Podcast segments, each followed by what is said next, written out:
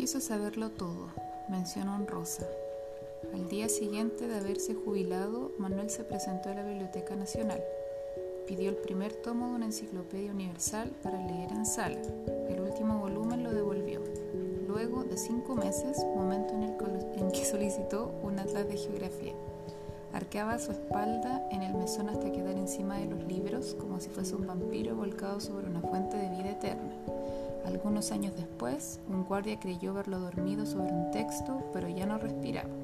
En la página del libro sobre la cual yacía su boca entreabierta no quedaba texto alguno.